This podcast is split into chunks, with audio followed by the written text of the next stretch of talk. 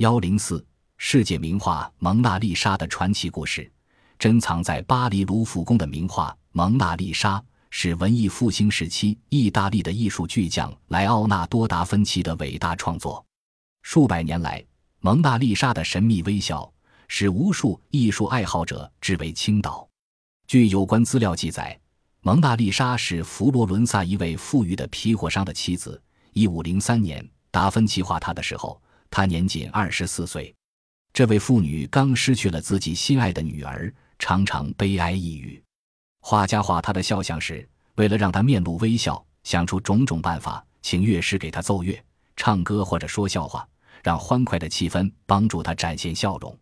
画上蒙娜丽莎呈现的笑容虽是微弱的，但可以从她的眉宇间看出内心的愉悦，一丝微笑似乎刚从她的脸上掠过。但他那安详的仪态，表明他的微笑是平静的，这是一种古代妇女的矜持的美。由于蒙娜丽莎的微笑富有魅力，不少美术史家称它为神秘的微笑。值得注意的还有蒙娜丽莎的一双手，这双柔嫩的手被画得那么精确丰满，不仅展示了她的温柔的性格，更展示了她的身份和阶级地位。而袒露的胸部则显示了这位妇女健康、华贵和青春的美。在背景处理上，达芬奇运用的是空气透视法，把后面的山崖、小径、石桥、树丛与潺潺的流水都推向遥远的深处，仿佛这一切都笼罩在薄雾里，以此来加强画中人物的地位。这样一幅不大的肖像画，左圆括号七十七乘以五十三厘米，竟用去达芬奇四年时间。然而，这件价值连城的艺术瑰宝，在一九一一年的夏季却遭受了一次离奇的厄运，一时之间竟不翼而飞了。等到有关单位获悉真情时，他已失踪七十二小时。博物院的代理院长向新闻四者发布消息：“蒙娜丽莎失踪了，侦查人员毫无线索，不知窃犯是谁。”巴黎各报竞相登出消息，惊呼。蒙娜丽莎与卢浮宫失踪，人们在咖啡馆、小酒店、店铺和公园里纷纷议论此事。欧洲和美洲各国报纸也详细报道了这则消息。关于蒙娜丽莎为什么被窃，当时有不少说法。有人猜想，偷这名画的人是想敲诈政府；有人认为，窃犯准备将来送还一幅可以乱真的伪画；也有人认为是一个记者偷去的。借此造成一条大新闻，灵魂学家也参加了搜寻。晨报悬赏五千法郎，奖给任何以幽冥方法协助寻获蒙娜丽莎的星象家、手相家或有敏感能力的人。巴黎那些谈神说鬼之士踊跃响应，巫婆和神谕、星象家、手相家、算纸牌的人都参加搜寻，然而全无用处。尽管警方费了很大力气。但法国最珍贵的名画仍无踪影。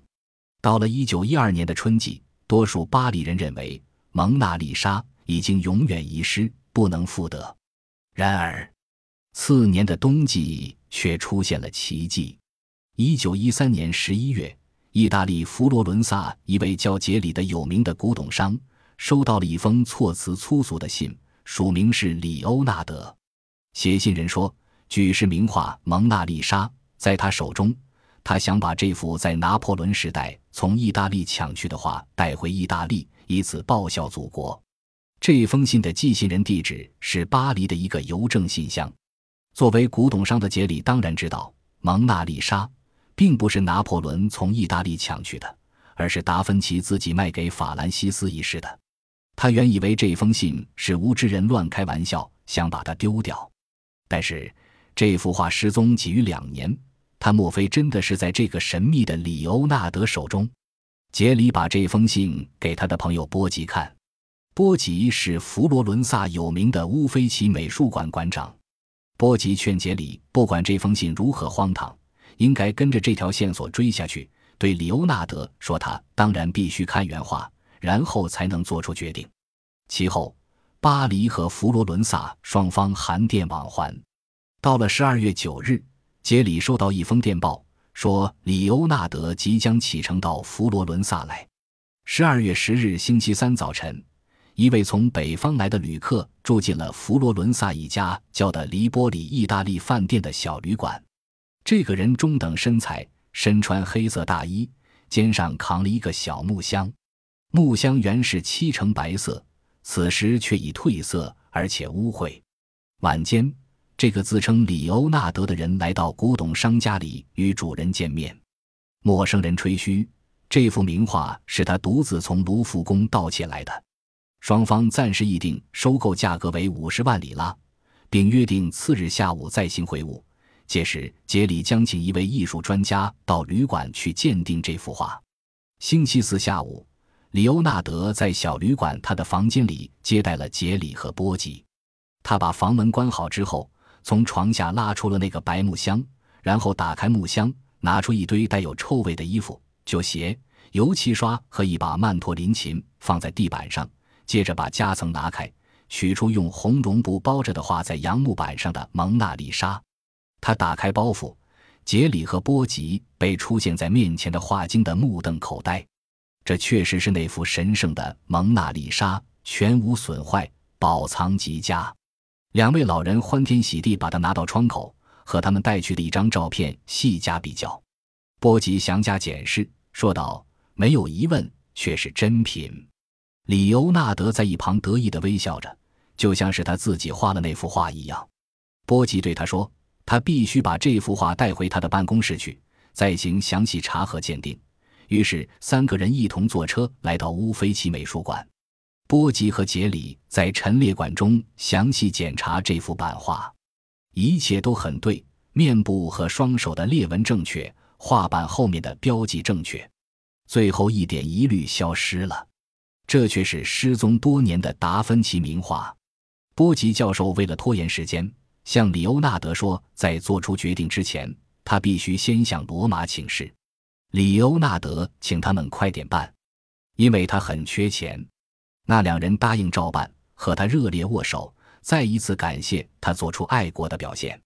里欧纳德回到了他住的的黎波里意大利饭店等待。里欧纳德刚走。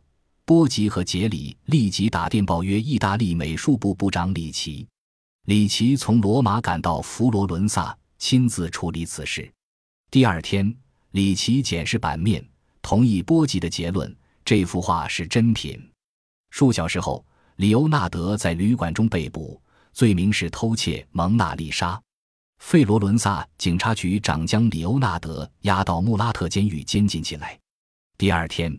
意大利各报纷纷登出惊人消息：蒙娜丽莎夜惊寻获，各方祝贺函电纷纷涌到佛罗伦萨。意大利宣布这幅名画归还法国，借以重申两国友好团结，但请法方同意在归还之前与意大利展览一个时期。法国深怀感激，表示同意。意大利方面也宣布，窃画者是意大利国民，将不引渡法国。而在意大利接受审判，法国当局对此也表示谅解。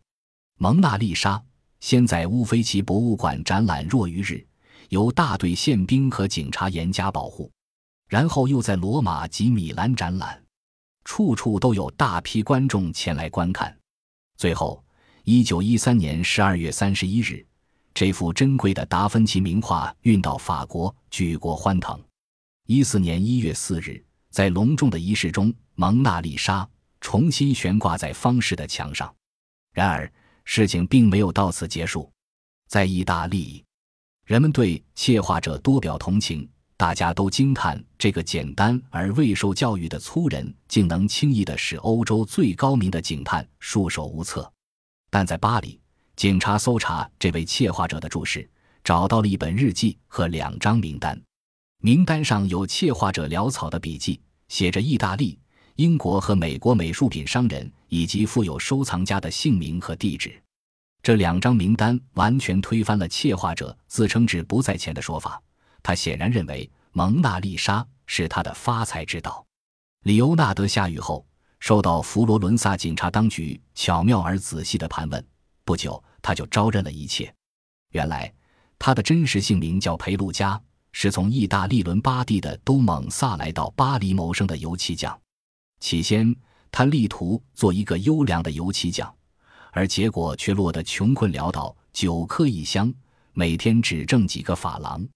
他曾被巴黎警察拘捕两次，一次是一九零八年六月被控图谋抢劫，一次是一九零九年二月被控非法持有利刀。以后，他曾经在卢浮宫博物院做过打杂工，尽管时间很短，但他对卢浮馆里的情况十分熟悉。一九一零年秋天，卢浮宫博物院的主管人员鉴于近来常有人毁坏院中的设备和陈列品。决定用玻璃框保护院中的一些宝物，包括蒙娜丽莎在内。院方将这项工作交由巴黎的戈比尔玻璃公司承造。裴路加又以玻璃工人的身份参加安装。